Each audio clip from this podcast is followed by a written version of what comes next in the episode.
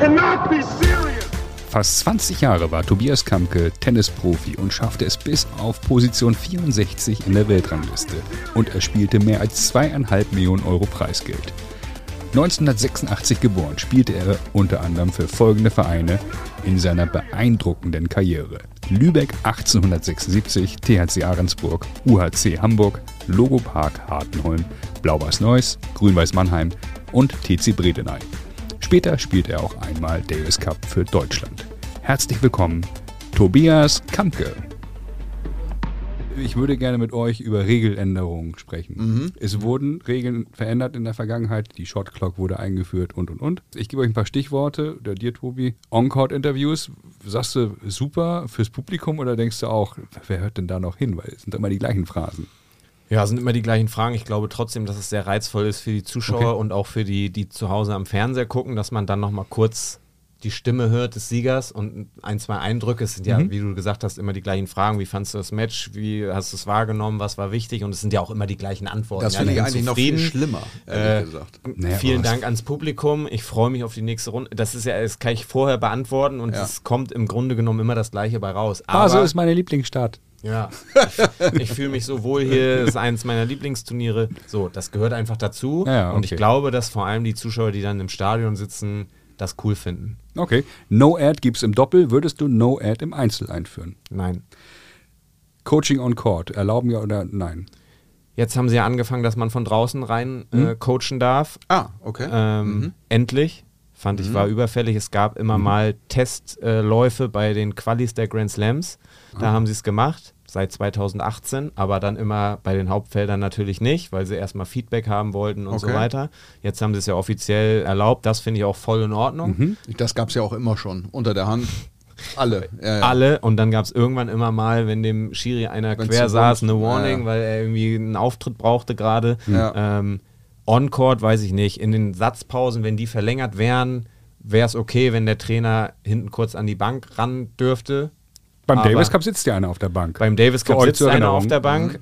Wenn die das ganz einführen, dass er sich auf die Bank setzen darf und da wäre für mich voll in Ordnung. Verliert natürlich so ein bisschen dieses Mann gegen Mann im Tennis. Ich stehe alleine auf dem Platz, das Stadion und so, jetzt muss man das annehmen, so eins gegen eins. Das macht ja voll viel aus, finde ich, im Tennis. Wenn dann der Trainer auf der Bank sitzt, dann ja, ist es schon wieder so ein bisschen, glaube ich, dass der Fokus vielleicht auf die beiden, wenn dann da irgendwelche bekannten Ex-Stars sitzen, oh, heute spielen nicht Alcaraz Ja, gegen, genau. sondern Coach Ferrero gegen Ja. Piatti oder Moratoglu oder wie sie alle heißen, die Götter des Tennissports als Trainer. Also coachen bis zum gewissen Coachen Grad. bis zum gewissen Grad, aber bitte von außen. Shot Clock. Gut oder nervig? Notwendig. Gut. Gut. Noch ver- verkürzen? Ich glaube 25 Sekunden sind es jetzt. Ja, nee, 25 finde ich in Ordnung. Da geht man dann ja eh irgendwann drüber, früher oder später mal. Und nee, das finde ich in Ordnung. Maximal zwei Gewinnsätze. Bei Grand Slam Turnieren haben wir ja Best of Five. Wir lieben es ja auch, das zu gucken. Jetzt denken wir mal wieder an Vermarktung, Tennis. Äh, also wir drei sagen wahrscheinlich geil, Best of Five. Aber so ein Tennismatch kann dann ja wirklich Stunden dauern. Äh, siehe French Open, Sascha Zverev. Äh, wie weit waren die, als er umknickte und spielten drei, Drei Stunden? Stunden irgendwas Irre. und Ja, ja. Ende So. zweiter Satz. Ja, und äh, das geht ja auch körperlich an die Substanz. Mhm. Rense hat ja auch gesagt, glaube ich, ähm, super. Also es ist so ein bisschen äh, wie im alten Rom, also es kann nur eingeben, so Gladiator-mäßig. Also es gibt alles Pro und Con. Wie siehst du das? Ich würde es auf jeden Fall beibehalten, bei den Grand Slams Best of Five zu spielen. Ich finde es schon schade genug, dass der Davis Cup das nicht mehr hat. Da war ich auch immer ein Fan von, wobei das Format, dass das dann immer erste Runde im Januar, äh, Viertelfinale im April, äh, Halbfinale im Oktober, das fand ich nicht so gut. Das hätte ich mir gewünscht, dass das geändert worden wäre. In welche Ähm, Richtung? Dass das alles ein bisschen enger Kompakter. zusammen ist, dass vielleicht auch nicht jeden, jedes Jahr ein Davis Cup gibt, vielleicht alle zwei Jahre und dann alle immer kompakter ist, weil es war ja jedes Jahr so, dass irgendeine Nation auf irgendeinen großen Star hat in, im einen Jahr gesagt, okay, Djokovic, dieses Jahr spiele ich voll Davis Cup. Da hat Nadal aber nicht gespielt. Im Jahr drauf hat Federer wieder gesagt, er spielt nicht. Dann 2014 haben Federer Wawrinka gespielt, haben äh, Gott und die Welt da vernascht und den Davis Cup einmal gewonnen. Dann hat Frankreich wieder zwei Spieler, die nicht gespielt haben. Das fand ich immer so ein bisschen schade. Ähm, und dadurch, dass das dann jedes Jahr war und immer nur so für eine Woche und dann war wieder so lange ähm, kein Davis Cup war, fand ich immer so ein bisschen ja, diese Spannung da raus, das finde ich einfach besser, wenn sowas dann ein bisschen komprimierter, vielleicht auch gegen Ende der Saison, dass dann mal die Tour vielleicht früher aufhört und dann früher aufhört und man dann äh, sagt, okay, es ist wieder Davis Cup Jahr. Ja. Alle Turniere müssen Mitte Oktober fertig sein. Das ist die letzte Turnierwoche. Danach gibt es nichts mehr, sondern da ist Davis Cup. Ja. Und dann gibt es meinetwegen auch die unterschiedlichen Gruppen. Die spielen um den Davis Cup. Dann ist die Weltgruppe 2, 3, die spielen Aufstiegs-Abstiegsrunde mhm. so, dass man aber nicht so wie jetzt, dass alle in Malaga spielen im November in der Endrunde, sondern wieder Heimspiel und Auswärtsspiel. Ja, genau. Also Worst Case nach Argentinien fliegen, Auswärtsspiel. Das ist dann so. Okay, verstehe. Ja, das ist eigentlich dann so der guter Mix aus beiden. Ja, ne? Aber ja. auf jeden Fall die Best of Fives behalten. Ja. Da. Hätte ich mir gewünscht. Wir machen später noch das Tennisabitur mit dir. Oha. Macht jeder Gast. Ja. Und da werden auch ein paar Fragen zum UHC kommen und äh, zu anderen äh, äh, Themen. Ähm, gibt es äh, Regeln, die ich jetzt ver vergessen habe, ganz in weiß oder nicht ganz in weiß spielen? Die weiße Sportart. Die weiße ja Sportart. Gibt ja leider nur Lars ist ja der bunte Paradiesvogel. Der sitzt hier ne, im Papageienkostüm. Heute, heute in, Zum. Glück ist ja kein Video. Heute in Schwarz-Weiß. Wir haben letztes Mal äh, viel darüber diskutiert, ähm, wie das eigentlich mit dem zweiten Aufschlag von unten ist. Oder erster Aufschlag von unten. Ja, warte mal. Aber erstmal ganz in weiß, ja oder ganz nein? Ganz in weiß, nein. Nein. Aufschlag von unten? Ja.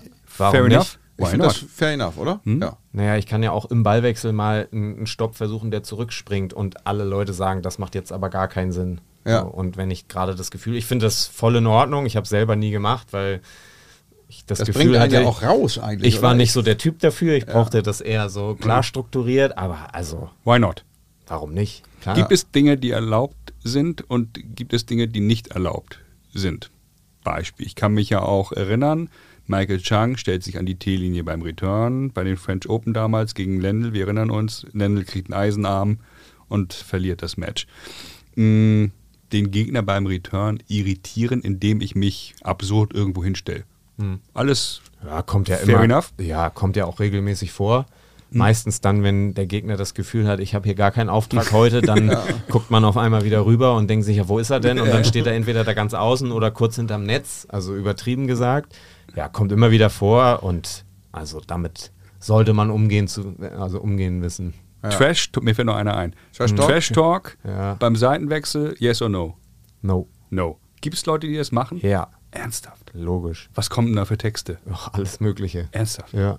Und Schiri steht ist ja immer ist ja immer gewagt, weil man ja immer beim Schiedsrichter ist, aber also da gibt es ordentlich Und aber Texte. wenn du, wenn du, okay. wenn du, wenn du so auf unserem, äh, wie hast du es immer gesagt, auf unserem Tennis-Proleten-Niveau, auf dem wir so sind, ne? wenn wir so, Nee, wir sind ja Hobbyspieler, das Hobbyspieler, fand ich ganz schön. Ja. Wenn wir so Hobbyspielermäßig unterwegs sind ähm, und, äh, und wir dann so zocken gegen Leute, gegen die man schon zehn Jahre lang irgendwie gespielt hat, dann ist das ganze Match ja irgendwie ein, ein einziger Trash-Talk. Gibt es das auf der Profitour auch, dass du gegen jemanden spielst, der dir besonders sympathisch ist und dass man sich dann schon mal, wie weißt du, wie mit Reister das Festhalten an dem am mhm. Back irgendwie, dass man sich so ein paar Sprüche reindrückt, weil man sich aus dem Training kennt oder macht man das dann extra nicht, weil das irgendwie unsportlich sein könnte. Ja, extra eher nicht. Also da habe ich immer versucht drauf zu achten. Es hat nicht immer geklappt. Da sind mir sicherlich auch äh, ein paar Kommentare dann rausgerutscht im Laufe meiner Karriere, die ich dann im Nachhinein vielleicht lieber nicht gesagt hätte. Okay. Aber das passiert einfach in den Emotionen dann, weil man ja dann doch auf dem Platz steht, um das Match zu gewinnen. Mhm. Und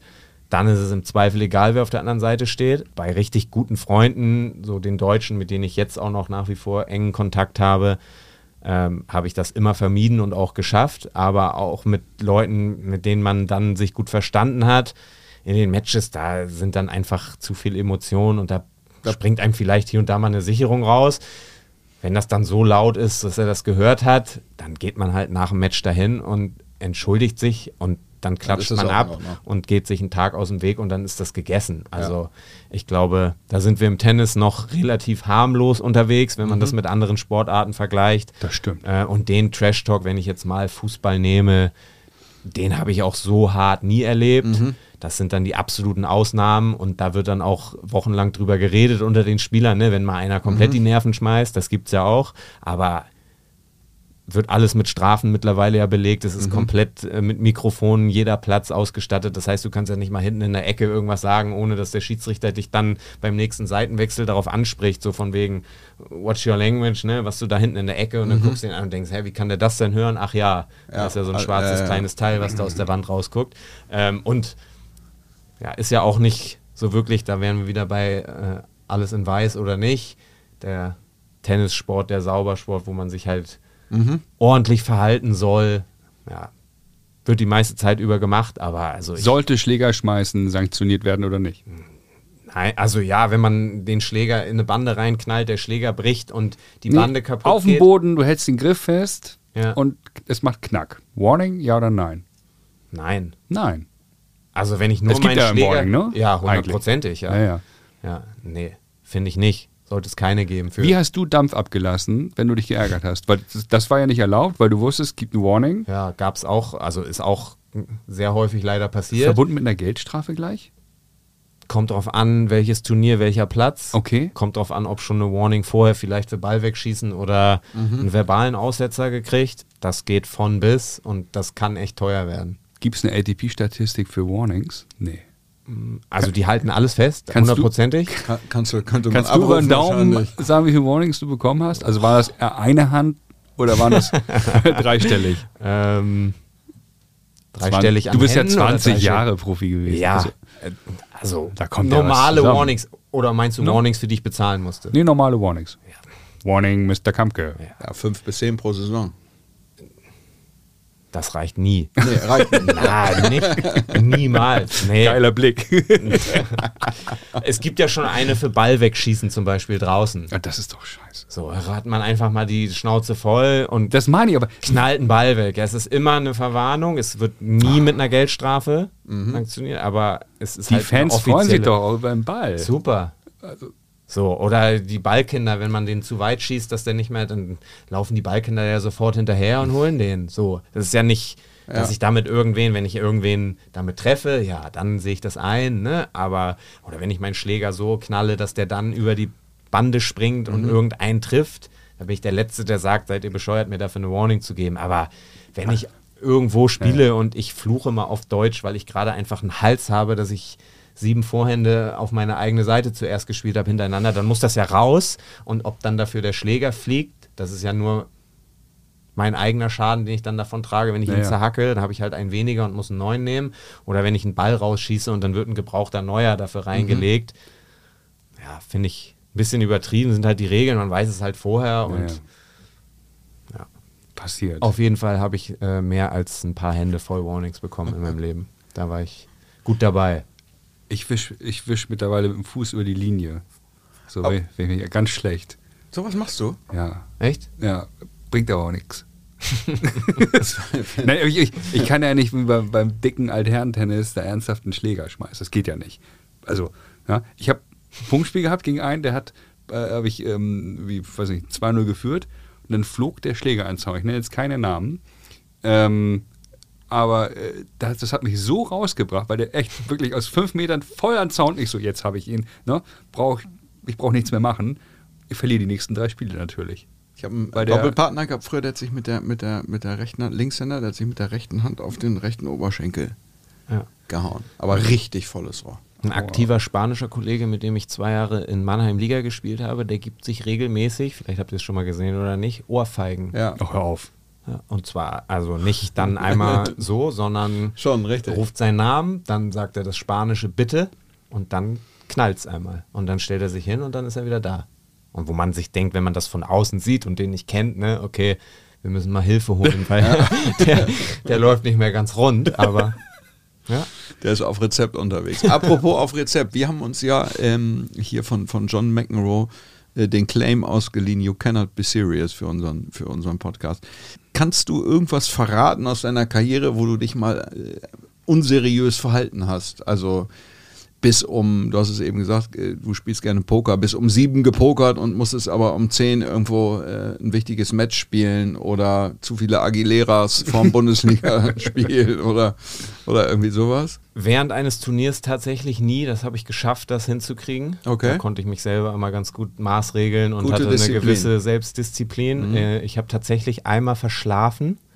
Äh, relativ am Anfang meiner Karriere habe ich einen Challenger in Sarajevo gespielt, habe Halbfinale gespielt und habe mir einen Wecker gestellt. Natürlich, hatte mich zum Einschlagen verabredet und es war erstes, das ich gespielt habe. Ich weiß nicht mehr, ob es 10 oder 11 war. Angenommen, es war 10 Uhr, ähm, habe ich anscheinend dann den Wecker weggedrückt, weil ich weiß, dass ich davon einmal wach geworden bin. Und dann bin ich irgendwann aufgewacht und so, habe mich gut gefühlt, habe guck auf die Uhr, 9.17 Uhr, denk, oh ja, jetzt schön frühstücken gleich. Und dann denkst du, hä, wann, wann spielst du heute? Du spielst doch um 10, wie 9.17 Uhr, kann ja gar nicht sein, muss ein Fehler gewesen sein. Da hatte ich noch so ein Handy zum Aufklappen, glaube ich, damals. Ja. 9.17 Uhr, dann habe ich so geguckt, dachte, ja, 10 Uhr spielst du, dann mal los. Ne?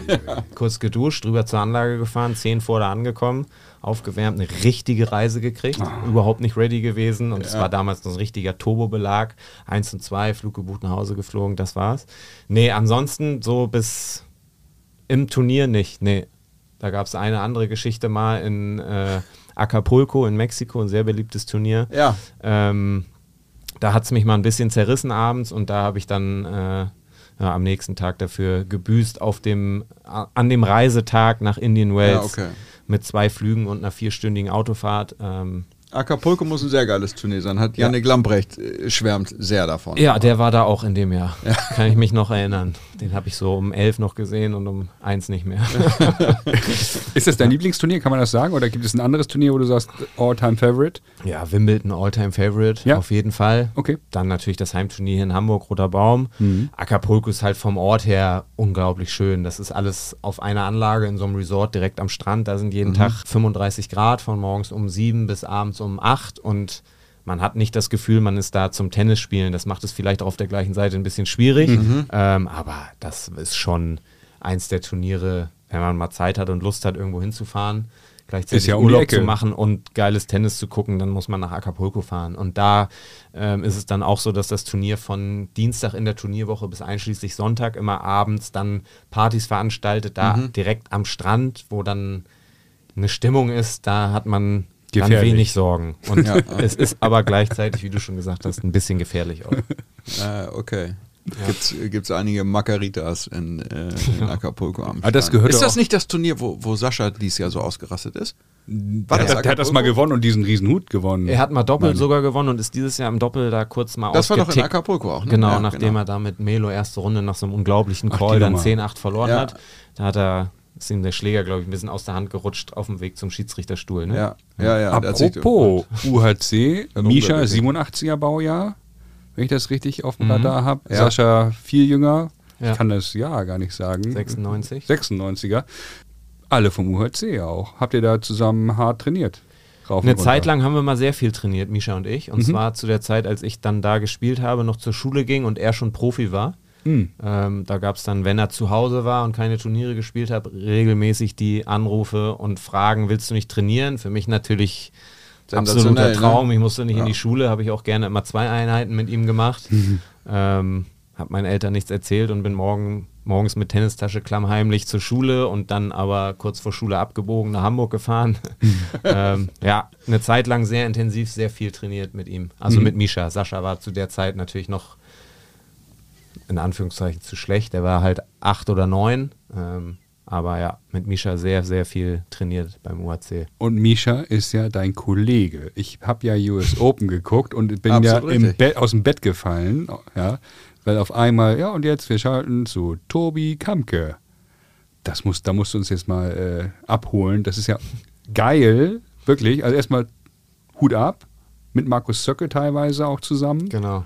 Äh, der auch dann äh, demnächst zu Gast sein wird hier. Ja. Misha ist ja auch Eurosport-Experte. Hol uns mal ab, wie kam es dazu, auch so schnell nach der Karriere, ja. dass du mal eben, äh, ja, ich sag's, ich höre auf mit Tennis und über, über spitz gesagt, übermorgen, ne?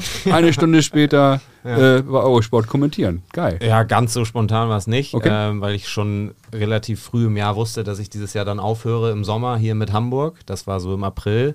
Und Stachi ist ja schon, also Matthias Stach ist ja schon lange dabei bei Eurosport und leitet das alles und war ja früher noch vor Corona auch auf den ganzen Grand Slams immer und hat Davis Cup gemacht und da war das noch so ein bisschen intensiver alles. Ähm, jetzt findet das ja alles aus München mittlerweile statt. Und da hat er mich immer mal gefragt, was ich mir vorstellen könnte, mal, wenn ich kein Tennis mehr spiele, ob ich dann ins Coaching gehen möchte oder sonst irgendwelche Ideen mhm. habe.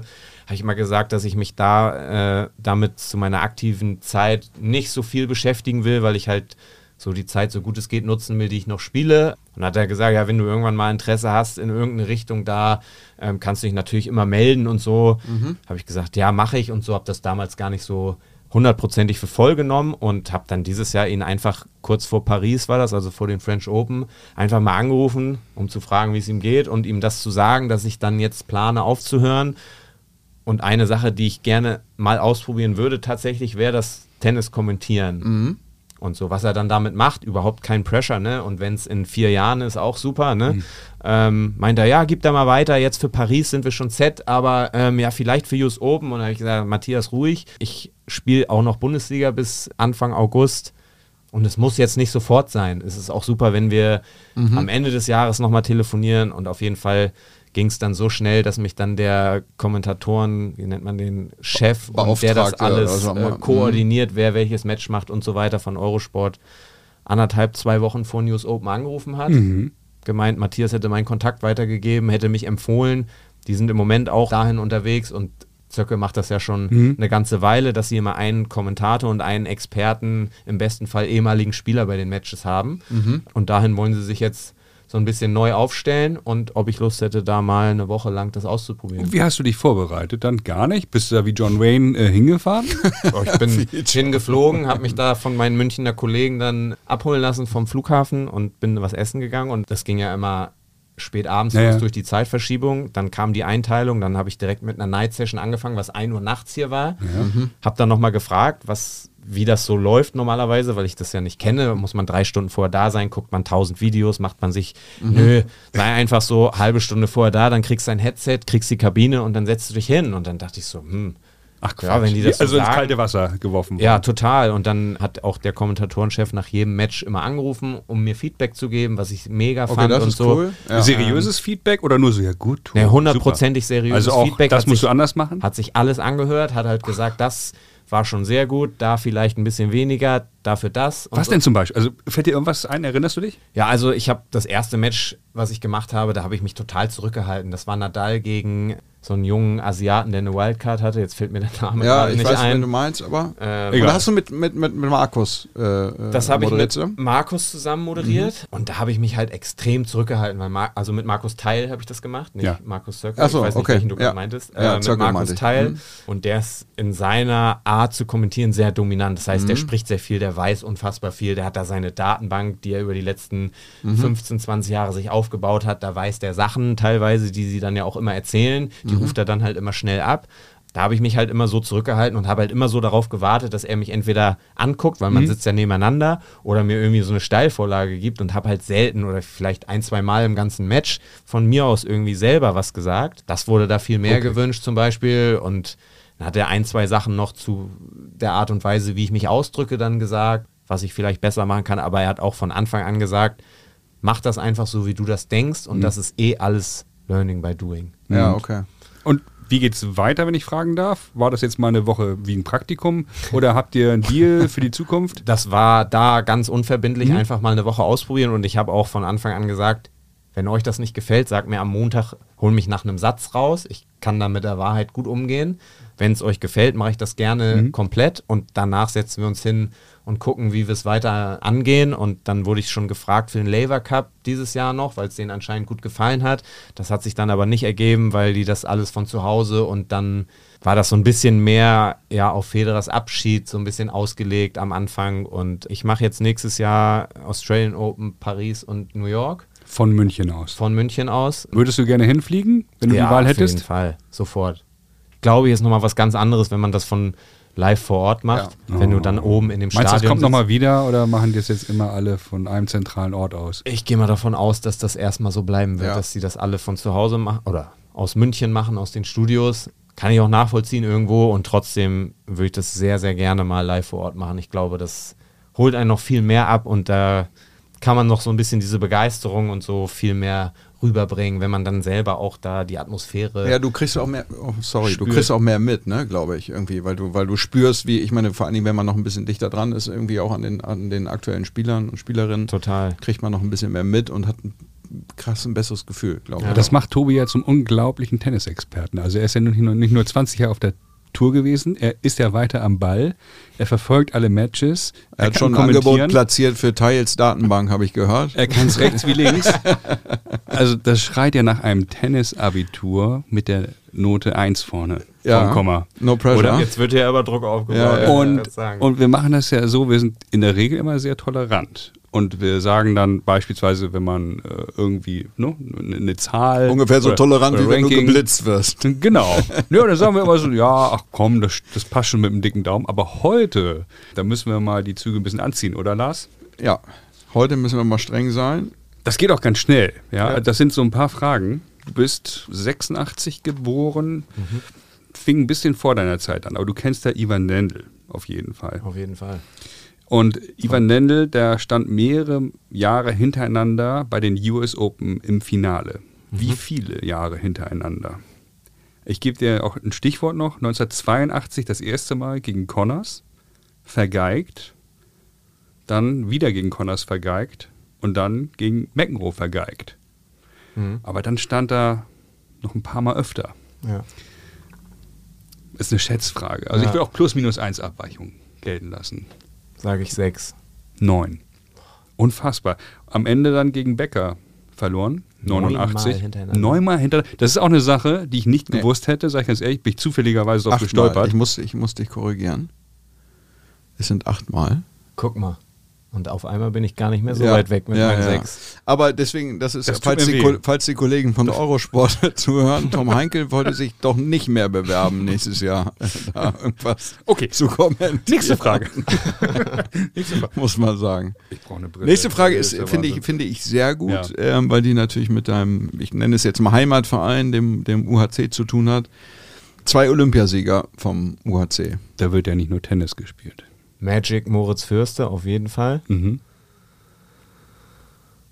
Ihr seid fast ein Jahrgang, ne? Der ist 85er, glaube ich. Der war auch mal Hamburger Rangliste. Mo Ja. steht äh, und steht Ja. jetzt auf der Herren 30 Meldeliste beim UHC, mal wieder aktuelles äh, Sportgeschehen hier aus Hamburg in der auf der Regionalliga Meldeliste bei den Herren 30. Wow. Stark. Und der zweite Olympiasieger, ja, weiß ich nicht, ob das auch zählt, wenn man Ja. mal kurzzeitig Mitglied war, dann würde ich Michael Stich sagen. Ja, weil der- lassen wir gelten. Ja. Lassen wir gelten. Auf Michael ist wahrscheinlich immer noch Mitglied, Wahrscheinlich. weil Ja. sonst könnte er da nicht an der Wand spielen. Ja, aber beitragsfrei. Er, er spielt ja wahnsinnig gerne an der Ballwand. Ja. Ja. ja. Hat er mir früher mal so ein Volley Ja, ist wirklich, gezeigt. das ist wirklich so. Ja, ohne Liebt Scheiß. der ohne Ende. Ha- Spielt er wirklich gerne. Sagt, wenn du Volley trainieren musst, geh an die Ballwand, mach den Zeigefinger da oben hin an den Griff und dann, dass du es vorne Ja. hast, den Schläger vorne hast, stabil Und immer hast. pressen. Und immer pressen an die Wand. Wir haben, wir haben 50. keine Wand bei uns. Ja. Das ist, Ja. Aber ich mache das zu Guck Hause dir, dann. Guck dir deinen Vornvolley an. Ja. Da, da sieht man, dass die. Dass Weißt die, du, das Schlimmste ist, wenn du Punktspiel, ich hatte dieses Jahr Punktspiel gegen Lars Verein, Mhm. bevor er rüber gemacht hat, da zu seinem anderen Verein, labert mich voll während des Punktspiels. ja, klar. Ja, komm. Das Ganz- ist wirklich ganz- ganz normal. 30, 15, bla bla bla. Und ich denke so, Alter, was? Ganz normal. Podcast ist ja gut, ja, aber So, pass auf, ich habe noch eine, ich ich hab brauche noch ein bisschen Frage. Abstand manchmal. Ja. Ich habe noch eine Frage für Ja. dich und zwar dein neuer Arbeitskollege Markus Zöcke, Mhm. höchstes ATP-Ranking. Besser oder schlechter als du? Besser. Mhm. 42. Das ist schon sehr dicht dran, würde ich auch gelten lassen. 48. Aber auf jeden Fall hat er, hat er Top 50 geknackt. Ja. Stark. Der oft zitierte ehemalige Gast Jon Rensenbrink, höchstes Ranking, aus Hamburg auch. Erinnerst du dich? Ja, also ich erinnere 72er Jahrgang, ja. spielte Achtelfinale US Open. Mhm. Viertelfinale. Viertel, ne? Ich sag Achtel. letzte 16. Ja. Ich sag Letzte Björkmann, 16. letzte 16. Ja, hast du Ich recht. glaube nicht, dass der höher stand als ich. Ich sag mal 71. Das Ja, ist stark. das ist das ist sehr stark. stark. Das ist, das ist ein Und 1,0 was? Kandidat. 70. 70. Das ist ganz 70. stark. 70. Dann haben wir eine, eine, das ist eine richtig geile Frage, finde ich, weil auch demnächst zu uns bei, äh, bei uns bei Gast, zu Gast bei uns, so äh, geht es richtig, das Buch, was Felix Hutt geschrieben hat. Sagt dir Felix Hutt was? Ja. Ja. Ja, der hat mal eine Zeit lang beim Club an der Alster, glaube ich, gespielt.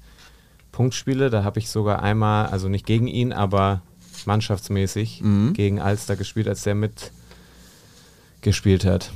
Ja, sagt mir was. Der hat ein Buch geschrieben Ja, das über weiß ich. seinen großen Traum. Einen ATP-Punkt zu haben. Ja. Ja. Ja, Wie heißt das Buch? das ist so bitter. Da habe ich einen Post von gesehen sogar, Ja. wo er da so steht mit dem Buch in der Hand. Und ich weiß es nicht. Lars weiß es auch nicht. Von uns, von uns weiß es keiner, Felix. Deswegen haben wir dich ja eingeladen.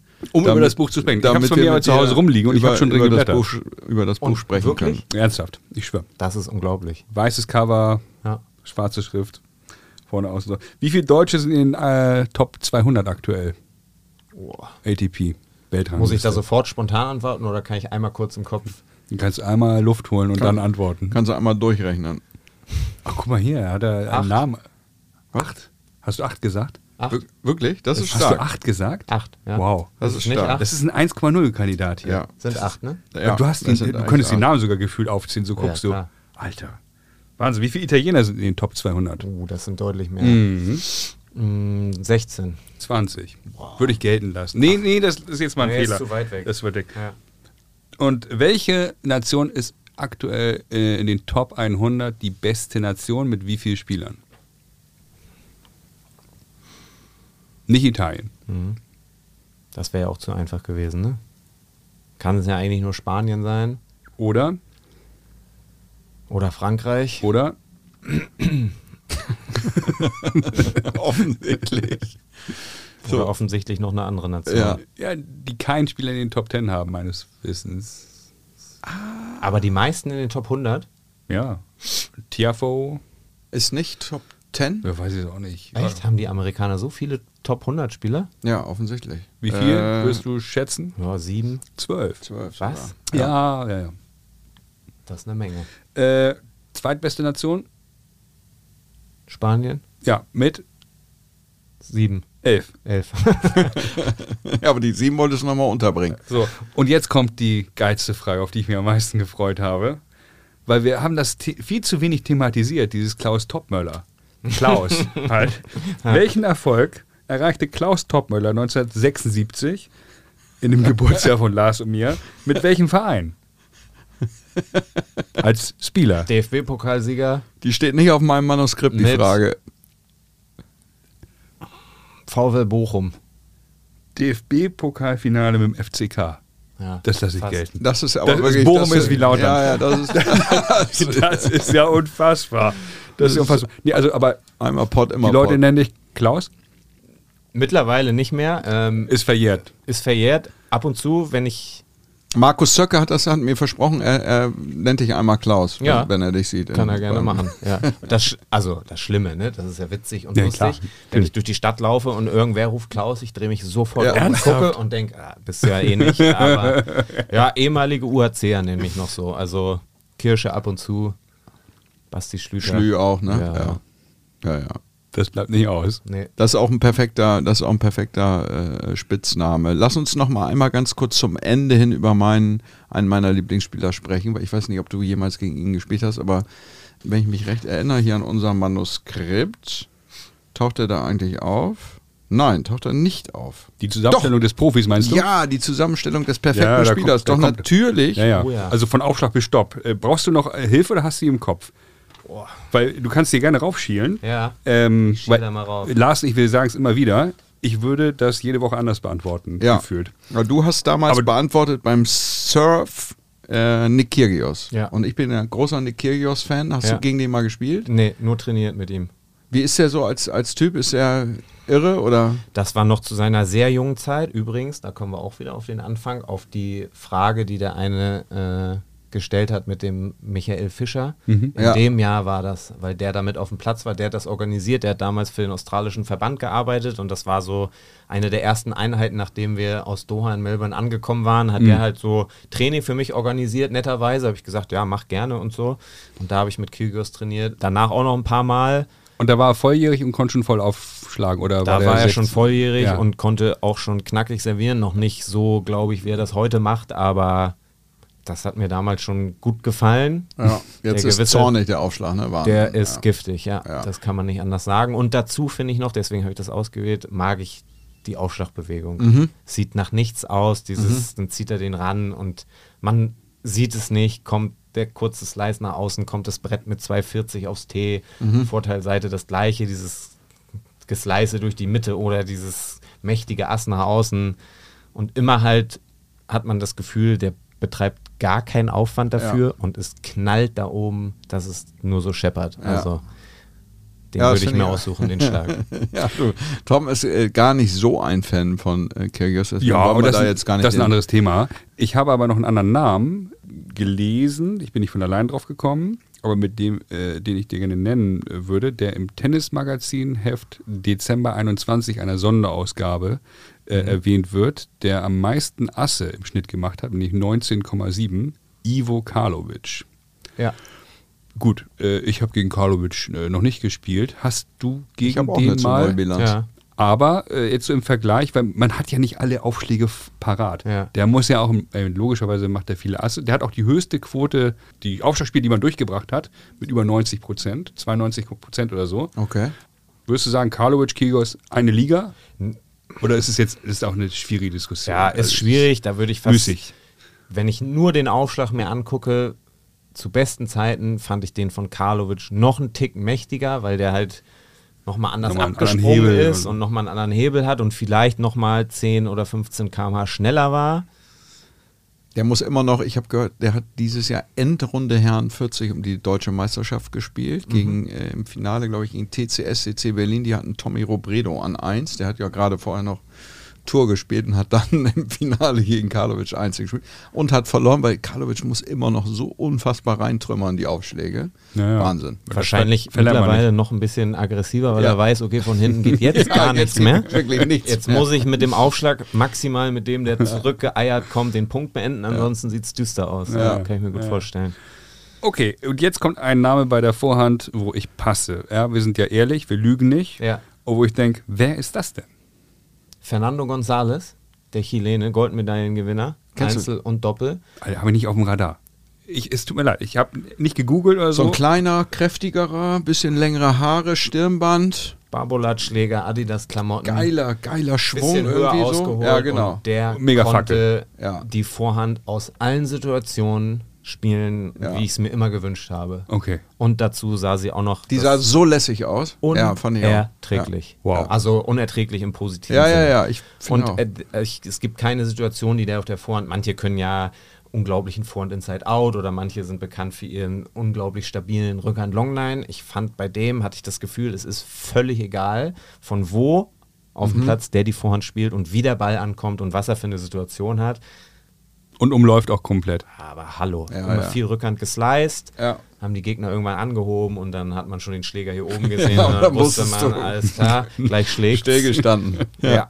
Rückhand. Muss ich ehrlich gestehen, bin ich kein Riesenfan von dem Spieler an sich. Ja, aber die Rückhand, da habe ich überlegt, ob ich äh, Mishas Bruder Alexander nehme, weil die, oder Sascha, wie man ihn ja Mhm. hier in Deutschland gerne auch ruft, nehme, weil ich die sehr ähnlich finde. Mhm. Aber ich, ja, Djokovic's Rückhand. Vielleicht Um das klarzustellen, du bist nicht so ein Fan von Djokovic. Genau, ja, Riesenfan. nicht, äh, es falsch Riesenfan von. Sascha. Nee, So. nicht so ein Ne? großer Fan von Djokovic. Ja.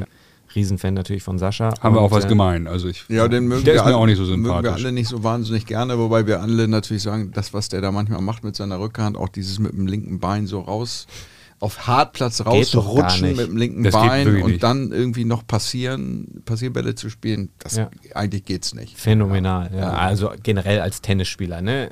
Ja. Allerhöchsten Respekt. Und ich glaube, man kann sich nur verneigen davor. Ja. Die anderen Komponenten sagen mir dann nicht so zu, aber also, wenn ich mir einen Rückhand aussuchen dürfte, würde ich seine nehmen. Ja, Aber beim Recht. Slice hast du nicht Steffi Graf genannt, Nee. sondern jemand anderen. Ja. meinen absoluten, ja, nicht einen meiner absoluten Lieblingsspieler. Roger Ja. natürlich. Einmal gefällt mir das optisch. Mhm. Alles, was er so auf dem Tennisplatz macht, nicht nur der Slice, sondern auch alle anderen Schläge, würde ich sofort eins zu eins so übernehmen, technisch und von der Optik her. Und ja, den Slice fand ich immer schon, ja, nicht nur optisch überragend, sondern auch, ja, Ja, auch was von er der- dann damit erreicht von hat. der und- Wirkung her, ne? Ist schon, ist ja schon Einfach. schon ein wirkungsvoller Ball bei ihm. Es irgendwie, der wird den- zu wenig Slice gespielt. wird viel zu Ja. wenig Viel zu Slice wenig. gespielt. Und ich habe das Gefühl, es wird auch nicht mehr trainiert, also es wird nicht mehr beigebracht Mhm. in dem Sinn. Also ich erinnere mich immer, Becker hat auch kurz äh, auf die T-Linien Slice Angriffsball gespielt, ist vorgegangen, auch Chip in Charge. Wann sp- spielt noch jemand Chip und Charge wirklich? Korrigiert mich, vielleicht äh, erinnere ich mich da nicht. Kyrgios ab und zu mal, wenn er Kyrgios so seine macht das, Attacken wenn, hat. aber er, wenig. wenn der Laune hat. Irgendwie Mischer hat das ab und zu mal gemacht. Ja, Ähm, und Federer auch ab und zu mal. Korrekt. So, aber dann hört es auch schon, hört's auch schon auf. Fritz vielleicht auch mal oder so, aber, Aber man muss sich doch deutlich mal weniger geworden. aber es ist echt Jahren. wenig. Meter ins Ja. Feld, zack, Ja. Bauchnabel ans Netz, muss man doch mal machen. Könnte mir Ähm, vorstellen, dass Alcaraz damit wieder anfängt vielleicht. Ja. Weil der eben guten Slice, auch guten Slice-Return und so auf dem zweiten Aufschlag kann ich mir vorstellen, Aber dass er hat nicht den besten Volley. mal Er hat bringt. nicht den besten Volley, wenn du Tobi Kampke fragst. Ja.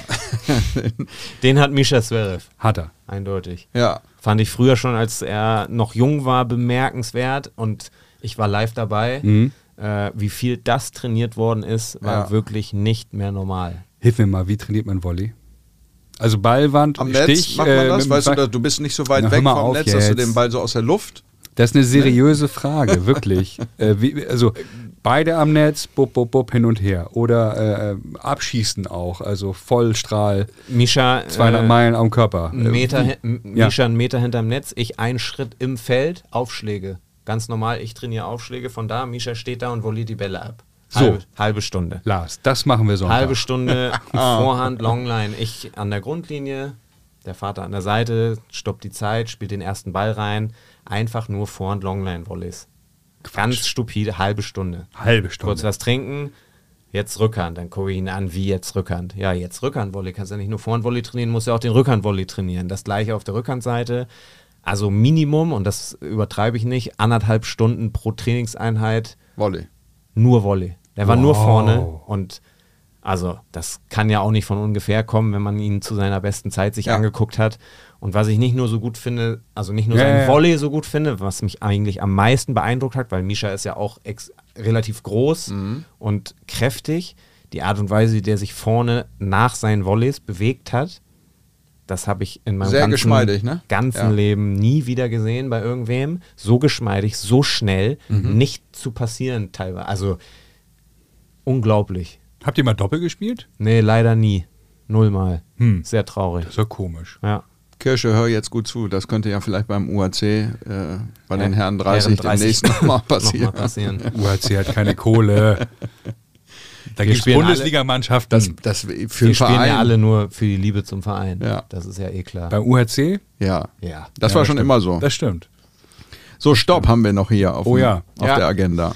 Einen etwas unbekannteren, also einen bekannten Hm. Spieler, ne? Aber ähm, ja, Benoit Paire. Der mir total unsympathisch ist. Ja. Ich sag geradeaus meine Meinung. Ich, äh, dieses phlegmatische. Und, Ja. Aber der hat echt Schläge drauf. Der hat ein unfassbares Da schlackerst ja. Ballgefühl. ja, ja, ja, Das Wahnsinn. Ne? nicht normal. Das hat er auch immer schon. Früher schon, wenn man ihn gesehen hat, als er noch nicht so hoch stand, da Mhm. über den Platz in seiner typischen lässigen Art. Mich interessiert nichts und so. Oh. Ich hack mal ein paar Aufschläge rein. Rückhand geht immer. Der hat eine unfassbar arrogante, also das wirkt alles Ja. sehr arrogant. Ist der ein Der- bisschen elitärer oder nee, nee? einer der nettesten überhaupt. Okay, Wenn der nicht auf dem Tennisplatz für sich selber gerade spielt, einer der umgänglichsten, entspanntesten, den interessiert Okay. es überhaupt gar nicht. Mhm. Also Ja, lustig. und Der hat auch immer den, der hat auch Kragen immer den, den hoch. Kragen hoch und so, ne? Ja, ja, ja. Naja. mittlerweile so ein Vollbart. Ja, ja, genau. Geil. Ja, aber ein Händchen für Stops, meine Fresse. Kann man ihn nicht absprechen. Beinarbeit? Ja, auch nochmal Djokovic, finde ich, was du eben schon gesagt hast, richtig, wenn der sich zur Rückhand, das ist ja das gleiche auf der Vorhand, aber Ja. auf der Rückhand ist es noch seltener zu sehen, weil auf Ja. der Vorhand grätschen ja mittlerweile viele dann in den offenen Stand auch auf Hartplatz rein und spielen dann von da unten und er macht es, finde ich, auf der Rückhand genau wie auf der Vorhand. Habe ich auch immer mal probiert. Kann nicht mal rutschen, offen richtig. Ja. Also auf Hartplatz, auf Asche geht das, aber dann soll ich auch noch einen Ball schlagen und dann auch noch von irgendwo drei Meter außerhalb des Platzes. Ja, glaube ich. Ja, wenn man, das, er entbehrt sich jeglicher Realität der Ball. Ich finde, das ist, Ja. das ist, kann, das geht eigentlich nicht. Absolut. So, eigentlich also nicht. Rückhand offen finde ich schon, das ist schon grenzwertig mit beiden Händen, dass du überhaupt hinter den Ball kommst und dann noch irgendwie Druck auf die Pille kriegst. Ja, und dann genug. aber im, im Halbspagat, dass du dann noch Aus dem Vollsprint, ne? aus dem Vollsprint. Ja. Das ist äh, Ja, unnormal. Alles, was so Bewegungen auf dem Platz angeht, Ja. muss man oder darf man ihn sich als Vorbild nehmen, glaube ich. Und jetzt schließt sich der Kreis, Lars. Erste Folge mit Christopher Hünecke, der auch mal beim UHC gespielt hat. Heute macht er ein bisschen Musik. Der hat Training, der nimmt Training bei jemandem, der offensichtlich einen unglaublichen Smash hat, einen tollen, tollen Schmetterball. Chris hat den genannt in der Folge G. Du erinnerst dich? Ja. Ich behaupte, das ist natürlich nicht der Fall, weil ihm der richtige Name nicht eingefallen ist. Er meinte hier äh, äh, G. G. Ja, er trainiert bei G. Und ich bin mir ziemlich sicher, das ist der, der deiner Meinung nach den besten Smash hat weltweit. Weltweit. Ja. Ist G, sein Spitzname, mit vollem amtlichen Namen heißt er George von Masso. Okay. Ex-Profi? Ex-Profi stand mal, ich glaube, jetzt äh, will 250, ich nicht. sowas? Mm, Nee, Höher? nicht ganz. Nee, nee, nee. Ähm, Bisschen ich würde mal tippen, so 450, 500, so um Okay. den Dreh. Ähm, und hat für mich nach wie vor den besten Smash. Ist natürlich nicht hundertprozentig ernst gemeint, aber äh, über Kopf war auf jeden Fall seine Stärke. Ist auch so ein Brecher, 1,95 und das kommt von einer Trainingseinheit mit ihm zusammen am Roten Baum, wo wir dann Punkte gespielt haben und er den letzten Punkt, einen Überkopfball, nicht richtig zu Ende spielt und wir uns angucken und sagen, G, spiel doch den Punkt wenigstens ordentlich. Ja, über Kopf mache ich die immer weg.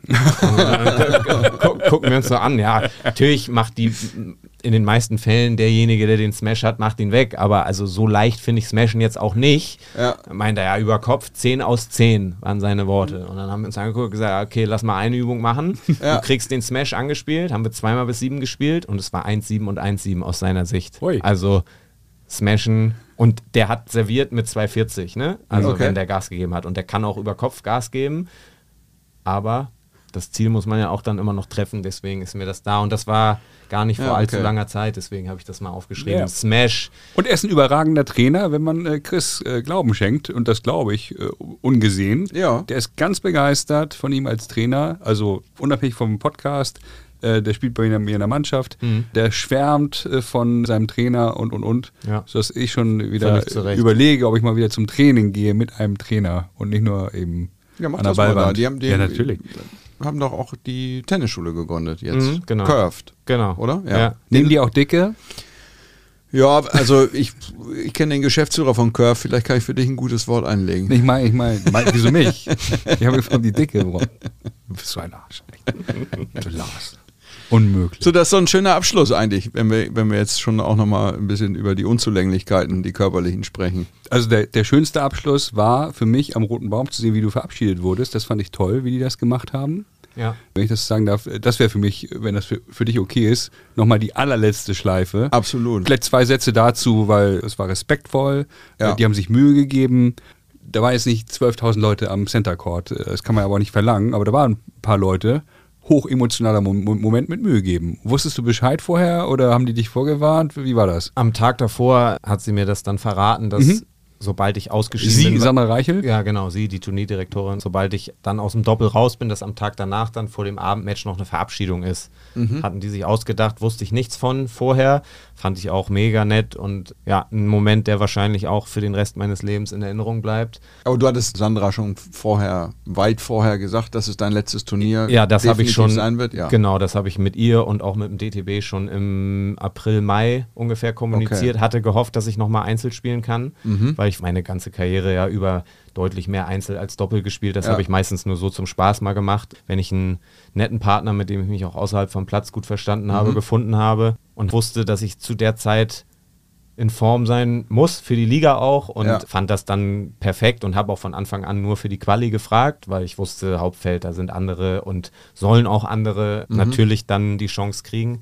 Das hat sich leider nicht ergeben und dann gab es von deren Seite aus die Idee, dass ich ja dann weil sie es mir auf jeden Fall möglich machen wollten, dass ich nochmal spiele, ähm, dann Doppel äh, sein soll. Und ja, am Tag danach dann, wie gesagt, die Verabschiedung da. Und an dem Tag waren es auch, ich glaube, 38 Grad oder so, es war unerträglich, Ja, ja, ja. da waren generell wenig, es war vielleicht auch ganz gut, dass nicht so viele da waren, weil wenn noch mehr da gewesen wären, dann weiß ich nicht, ist das ja auch immer äh, sehr emotional und geht einem nahe, vor allem weil meine Familie dann da war und auf dem Platz noch stand und dann wurde kurz was erzählt von dem Matthias Killing.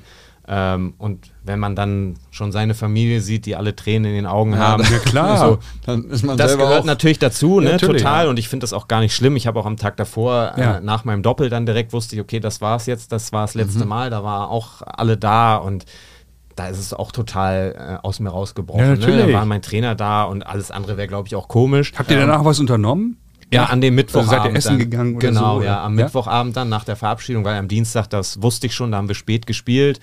Ähm, und da war mir das dann alles ein bisschen zu viel. Da wollte ich lieber dann da noch äh, nach dem Match so ein bisschen Ruhe haben und dann entspannt nach Hause und bin dann alleine essen gegangen, beziehungsweise nicht alleine, aber Ja, nicht ja. in der ganz großen Gruppe. Hm. Ähm, und dann war am Mittwoch vor dem Abendmatch, wie gesagt, auf dem Center Court da dieses kurze, ähm, die kurze Verabschiedung Mhm. und dann sind wir danach alle in Ruhe essen gegangen. War ein äh, sehr schöner Tag, auch wenn es irgendwo auf der anderen Seite traurig war, aber das sind, wie gesagt, die Emotionen, die dann auch dazugehören. War ein sehr gelungener Abschied für mich und damit bin ich sehr happy und Ja, Also du kannst auf, jeden Fall, kannst auf jeden Fall mit Stolz und Zufriedenheit auf deine Karriere gucken, die echt lange gegangen ist und, und einigermaßen äh, gesund hast du das ja auch alles irgendwie zu Ende gebracht. So, das ist ja auch nicht immer so. Ja. Glücklicherweise, ja. Da äh, mache ich auch drei Kreuze. Da habe ich Glück gehabt, gute Gene von zu Hause mitbekommen und habe da immer ganz gut gearbeitet, glaube ich, in die Richtung, dass ich da sehr, sehr wenig Probleme hatte. Ja. Gibt es irgendwelche Sachen, die du nach der Karriere machen möchtest, wo du sagst, habe ich mich zurückgehalten, Skifahren, Bungee-Jumping, keine Ahnung, gibt es irgend... Nö. Ja. War eine richtig lange Liste. Ja, ja, klar. Also ernst gemeint. Ja, ich habe mich Seriös? jetzt. Ja, seriös, Ja. ja. klar. Fängt an mit dem Marathon nächstes Jahr hier in Hamburg. Ach Quatsch. Im April. Äh, und Ziel ist es eigentlich dann einen Ironman zu machen und sich zu qualifizieren für Hawaii einmal. Wow. Ja, das, da gehe ich drin auf in solchen Sachen. Ähm, also das Training alleine dafür schon macht mir komischerweise viel Spaß. Okay. Auch wenn es ja relativ stupide ist und ein Abarbeiten ist, aber darin funktioniere ich gut und Habt ihr diese Videos gesehen von Frodeno, der in seinem in, in, in Spanien äh, hat er glaube ich eine, eine Villa und hat, eine, hat einen Pool mit so einer Gegenstromanlage oder so. Nee. Und da ist er während Corona ist er dann halt irgendwie so sechs, acht Stunden am Stück gegen, gegen die wo wir gerade bei stupiden Training waren, da habe ich gesagt, Alter. Die Ja. sind auch, das ist nochmal eine Rille härter als alles andere, sind diese Ironman-Leute, ne? Das ist irre. vor allem die in der Spitze, die sind Ja. ja, das ist ja schweinisch, was die da veranstalten. Also Marathon, Triathlon und alles, was man sonst noch so machen kann. 160 Rad, glaube ich, ne? 180. 180. Ja. ja. 3,6 Schwimmen, 180 Rad und dann nochmal geschmeidig einen Marathon laufen zum Ja. Abschluss, um wieder locker Ich bin zu ja auch. Triathlet. Ich habe den Hamburger äh, Triathlon hier gemacht. Kann ich nur empfehlen. Wie lang ist die Marathonstrecke? Kurz. kurz. Auf jeden Fall, was total geil ist, wenn du ins Wasser springst Ja. und dann schwimmst du da wie 1, weiß nicht, 6 Kilometer oder so, kommst, das ist jetzt echt für Hamburger äh, Insider, so am Rathausmarkt raus und ich bin Brust geschwommen, ja, macht mich nicht zum schlechten Menschen, mit, auch mit ein paar Kumpels zusammen in einer, so, so einer langen Bermuda-Shorts. Ja, ja, kann Und dann habe ich gedacht, okay, nach der Brücke, die kommt, nach dem Ballindamm, mache ich Showkraulen. Ne, da sind auch 5000 Zuschauer überspitzt. Also richtig. Und dann habe ich angefangen zu kraulen, habe gemerkt, scheiße, ich bin total übersäuert. Ja. Bin wieder auf dann Brust hast du, umgestiegen. Hast du Rücken gemacht. Nee, und dann bin ich aus dem Wasser gestiegen. Ich war so übersäuert und so leer, dass ich kaum aus dem Wasser gekommen bin. Das war wirklich Ja. peinlich. Aber geiler Moment. Und dann Ballindamm läuft man ja zu seinem Fahrrad hin Mhm. und dann fährt man irgendwie 40 Kilometer Fahrrad oder so. ja, Aber in der Heimatstadt hier super. kann ich ja dann eben sagen, nur von uns dreien, äh, als echter Hamburger. Aber du als Lübecker hast ja auch eine gewisse Verbundenheit hier. Das ist schon geil. Also äh, Hawaii ist wahrscheinlich noch zehnmal geiler, aber hier in Hamburg, und wenn es die kurze Distanz ist, kann ich nur jedem empfehlen, mal mitzumachen. Das ist ja auch noch relativ weit weg, ne? Du bist Hawaii. Also ich fange mal an mit dem normalen Marathon jetzt im April nächstes Jahr. Und dann Aber das heißt, du fährst auch Rad, um, um jetzt auch um dich fit zu halten. Ist, ist das oder war das wer, wer, zu deiner aktiven ja, Zeit? Ist zu meiner so aktiven Thema? Zeit schon. immer mal, ja, klar. Da mal Intervalle auf dem Fahrrad, damit man auch mal eine Abwechslung hat, Mhm. weil immer nur laufen, das fand ich dann auch irgendwann zum Kotzen. Wenn du dann zum hunderttausendsten Mal die gleichen Intervalle läufst im dritten Monat des Jahres, dann wird man ja auch bekloppt. Deswegen ja, war das immer mal eine gute Abwechslung. Ich fahre jetzt nicht viel Fahrrad, aktuell eigentlich auch gar nicht, sondern jetzt laufe ich viel erstmal und Mhm. bereite mich dann vor und dann mal sehen, wie das von da aus weitergeht. Ich schicke Lars dann vorbei, der möchte ja wieder richtig angreifen, haben wir ja vorhin gelernt. Herrn 40 Osnabrück, ja. Die Saison steht vor der Tür in der Halle. Ja. Er trinkt keinen Alkohol mehr Ja, seit wünsch mir Glück. drei Tagen. Seit zwei Stunden. Also von meiner oder unserer Seite nochmal Respekt vor deiner Karriere. Danke. Hut ab, 20 Jahre, 64 der Welt und all die Anekdoten. Vielen Da- Dank für den tollen Einblick auch. Die schönen Anekdoten. Viel Erfolg für die Zukunft, auch beim Marathon, beim Triathlon, bei allem, was du tust. Vielen Dank. Danke für die Einladung. Danke auch. Eine Sache fällt mir noch ein. Wir haben bei Spotify eine Playlist. Mit welchem Lied pushst du dich? Bevor Oh ja, der ja, Tipp ja kommt? genau. Wir müssen einen Song Pass von auf, dir du hinzufügen. fährst mit dem Auto zum Punktspiel und du willst einen Song laut hören im Auto. Oder wo auch immer, auf dem Walkman, hätte ich fast gesagt, auf dem iPhone. Ja, auf dem- du hast ja auch mit VHS-Kassetten heute hier gehandelt. Also Ja. Walkman Gibt es einen Song, der dich mega pusht? Also es gab mal einen, den ich sehr lange oft gehört habe, Insomnia Oh. von, Ah, von Faceless. Faceless. Ja, Den packen wir auf die Ähm, Playlist bei Spotify. Der hat mich eine Zeit lang, der holt mich, den habe ich jetzt lange nicht gehört. Wenn Geil. der jetzt laufen würde, dann würde ich schon stehen, glaube ich. Ja. Also, Die Lieder, die Lars auf die Playlist gepackt hat, die habe ich teilweise zensiert. Was, war- da waren könnte Lieder ich auch bei. noch ein, zwei äh, hinzupacken, wenn man dann so im deutschsprachigen Raum unterwegs ist. Das geht ja schnell, dass da dann Ja. zensiert wird, aber motiviert mich genauso fast eigentlich. ja, Das, ge- das gehört dazu. wunderbar. Nun kommt der Tipp von Brad Gilbert aus Winning Ugly. Vorgetragen von David Moon. etwas zu essen. Obst oder Süßigkeiten. Etwas, was ihnen schnell Energie gibt. Dublette 76 wird präsentiert von Karl Anders und Brainseeker Consulting. Folgt Dublette 76 bei Instagram oder LinkedIn. Dublette 76 wird präsentiert von Brainseeker Consulting.